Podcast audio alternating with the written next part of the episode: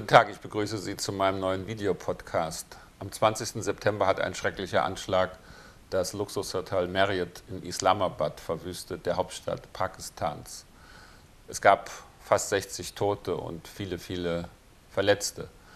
Und davon sind betroffen auch Ausländer gewesen. In diesem Anschlag äh, konzentriert sich ein großes Problem für Pakistan. Die Lage ist ernst in diesem Land. Und das ist eine bedrohliche Entwicklung, denn Pakistan ist ein wichtiges Land in der Region, aber auch in der internationalen Politik.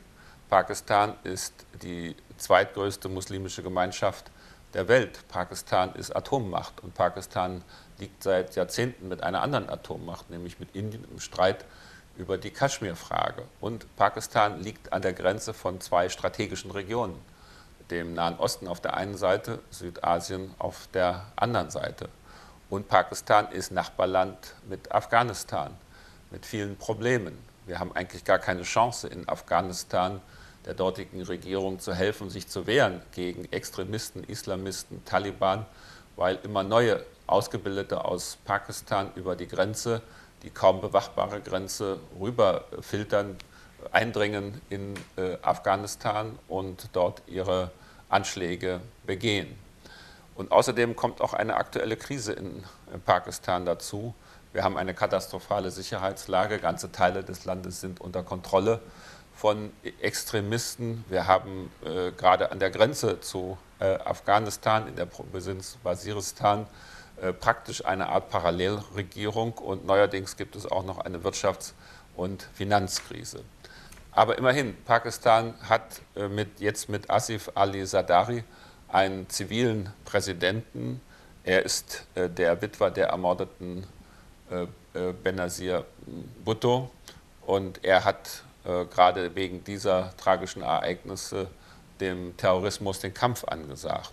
Aber eins ist klar, aus eigener Kraft kann Pakistan mit dieser Krisensituation nicht fertig werden. Wir sind gefragt, hier Hilfe zu leisten. Das geht allerdings nur im Respekt für Pakistan und in Kooperation. Es ist äh, aus unserer Sicht äh, äh, nicht vernünftig, die Souveränität äh, Pakistans zu missachten, indem man zum Beispiel einfach mit den eigenen Waffenstellungen der Extremisten, der Islamisten in Pakistan angreift. Es hilft nur den Argumenten dieser antiwestlichen Terroristen, wenn man das macht. Der bessere Ansatz ist der, den wir jetzt auch unterstützen von der Bundesregierung, nämlich eine internationale Freundesgruppe von Pakistan zu bilden. Die Vereinigten Staaten wollen da mitmachen, Großbritannien und andere Länder, um hier eine echte partnerschaftliche Hilfe zu leisten. Das ist in unserem eigenen Interesse. Aber trotz allem, man muss schon sagen, Pakistan ist ein Sorgenkind der Weltgemeinschaft geworden innerhalb von wenigen Monaten. Und das wirft noch einen Blick auf ein anderes Thema. Ich sagte schon, Pakistan ist Atommacht, hat wahrscheinlich über 80 Atomwaffen im eigenen Arsenal. Ganz genau weiß man es nicht. Aber die Frage Abrüstung taucht hier wieder auf.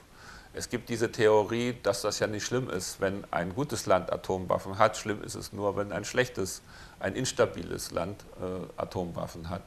In Pakistan hat sich die Situation, wie ich geschildert habe, gerade in Richtung Sorgenkind verändert. Das zeigt, dass man eigentlich eine Politik braucht, die nicht einteilt in gute und schlechte Länder und sagt, da ist es gut und da ist es schlecht, wenn über diese Waffen verfügt wird, sondern wir brauchen eine weltweite Abrüstung, weil sonst die Gefahren uns über den Kopf wachsen. So viel zu einer aktuellen Entwicklung. Vielen Dank für Ihr Interesse. Bis zum nächsten Mal.